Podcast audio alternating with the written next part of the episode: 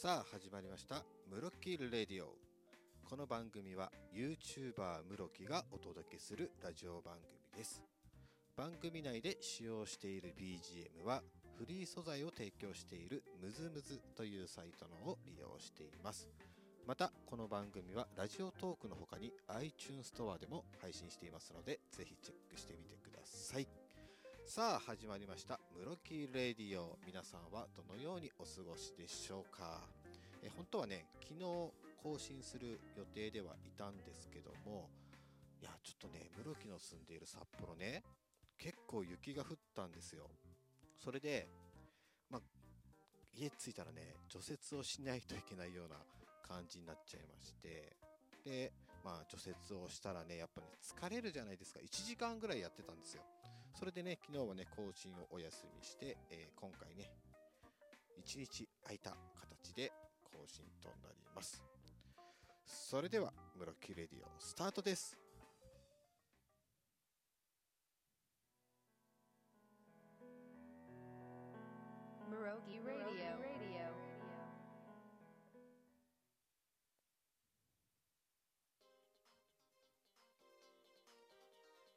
はいそれではですね今回ねどんなお話をしようかなって考えていたんですよ。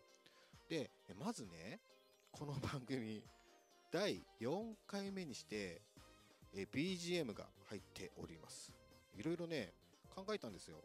BGM ないとちょっと寂しいよねと思って。でいろいろね、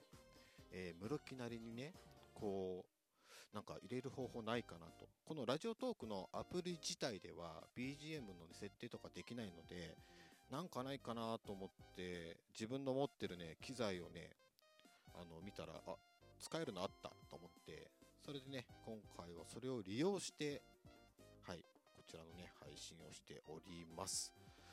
さて、えー、今回お話しするのは、えー、前回の放送で、えー、室木がですね尾崎豊さんの曲をねこう好きになったきっかけとかをお話ししたと思うんですよでなんかすごくその曲を聴く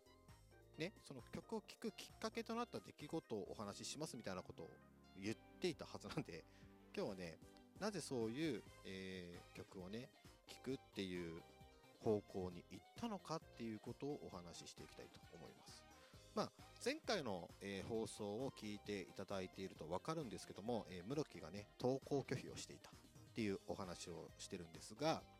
えー、そのね時期とはまた別で、あの高校入ってからだったかな、まあ、入る前なんかその辺の時期は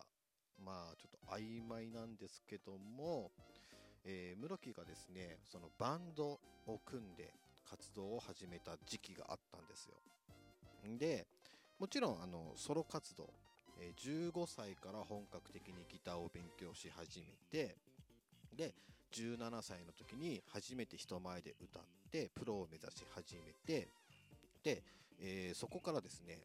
まあ、ソロ活動をずっとやっているわけですけどもやっぱり周りがねユニットを組んだりバンドを組んだりして室木もバンドを組みたいなと思って、まあ、結成するわけですよバンドを。ただそのねバンドメンバーっていうのが何て言うのかなこう素人の方本当に楽器を触ったことがないっていうね人たちが多くて、まあ、同級生とかでね。で、まあ、組むわけですよ。で室木的に、え、この楽曲をやろうと。かこの曲練習用に作ったからやろうよって始めたんですけどまあ室木はプロを目指しているわけですよ。その当時ね。でも周りのそのメンバーは趣味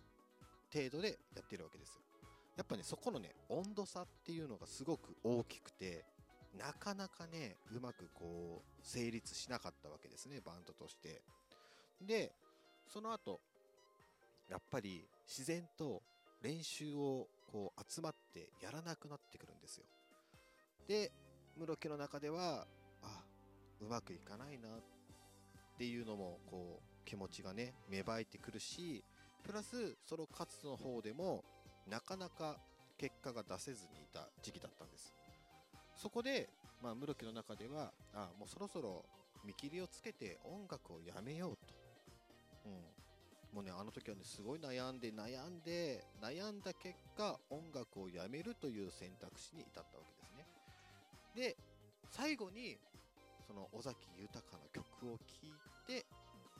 もう自分の気持ちに、こう、ピリオドを打つというか、もう諦めようと。その時にかけた曲、前回お話しした通り、なぜかその室木にとって節目の、えーポイントですね、になる時にかかる曲が尾崎豊さんのなくした2分の1っていう曲なんですよ。おこれなんかすごい、今思えばね、運命的なちょっとなんか感じるんですけど、まあ、ランダム機能っていう前回お話ししている MD コンポっていうものについているランダム機能、今で言ったらシャッフル機能とかですね。で、それをオンにした状態でかけて何かをこう自分の中で決断をしようと。その時にとりあえず、あ、この曲を一回聴いてから、まあ、諦めようとかっていう何かを決断しようと思った時に、ランダム機能をオンにした状態で再生ボタンを押すと、なぜか尾崎豊さんのその、えーなくした2分の1という、えー曲がですね、なぜか流れるわけですよ。で、それを聞くたびに、あ、もうちょっと頑張ったら、何かね、いい結果が残せるんではないかとか、新しい出会いがあって、えー、室木的にはね、こう、大きく変われる部分があるんではないかっていうふうに思うようになって、で、そこで、まあ、また気持ちを新たにもう一度頑張ろうっていうふうに思えたっていうね、時期だったんですよ。いや、これね、すごい不思議なもので、皆さんもね、いろいろ経験があると思うんですが、何か決断をしないといけない。自分にとってはターニングポイントになるかもしれない出来事、そういう時期が必ず来ると思うんですね。その時に背中を押してくれる、なんて言ったらいいんですかね、その、音楽というか、そういうきっかけをくれる何かが皆さんあると思うんですよ。ただ、室木の場合は、なぜかピンポイントにその尾崎豊さんのなくした2分の1っていう曲だったんですね。うん。なのでね、室木的にはなんかすごくこう何かを決断しないといけない時とか、そういう時は尾崎豊さんのね曲にすごく支えられてきたなっていうふうに感じています。いや、それでもね、やっぱいろいろね、悩むことはいっぱいありますね、未だにね。うん。まあ、このね、ラジオ番組も、えー皆さんにね、楽しんでいただけるようにいろいろと工夫しながら、え収録を進めていきたいと考えています。で、えーこの番組では皆さんからのメッセージなども受け付けております。えーまず、ラジオトークでお聞きの皆さんは、えーアプリ画面の再生のね、アプリ画面の左下に質問を送るという、えボタンがありますので、そちらからね、メッセージを送っていただけたらなというふうに思います。そして、ラジオトーク以外で聞いている方はですね、ムロキラジオアットマーク gmail.com ロッキーラジオアットマーク gmail.com えーこちらの方はですね、番組専用の、えーこう、メールになっておりますので、ぜひぜひね、送っていただけたらなというふうに思います。番組はまだまだ続きます。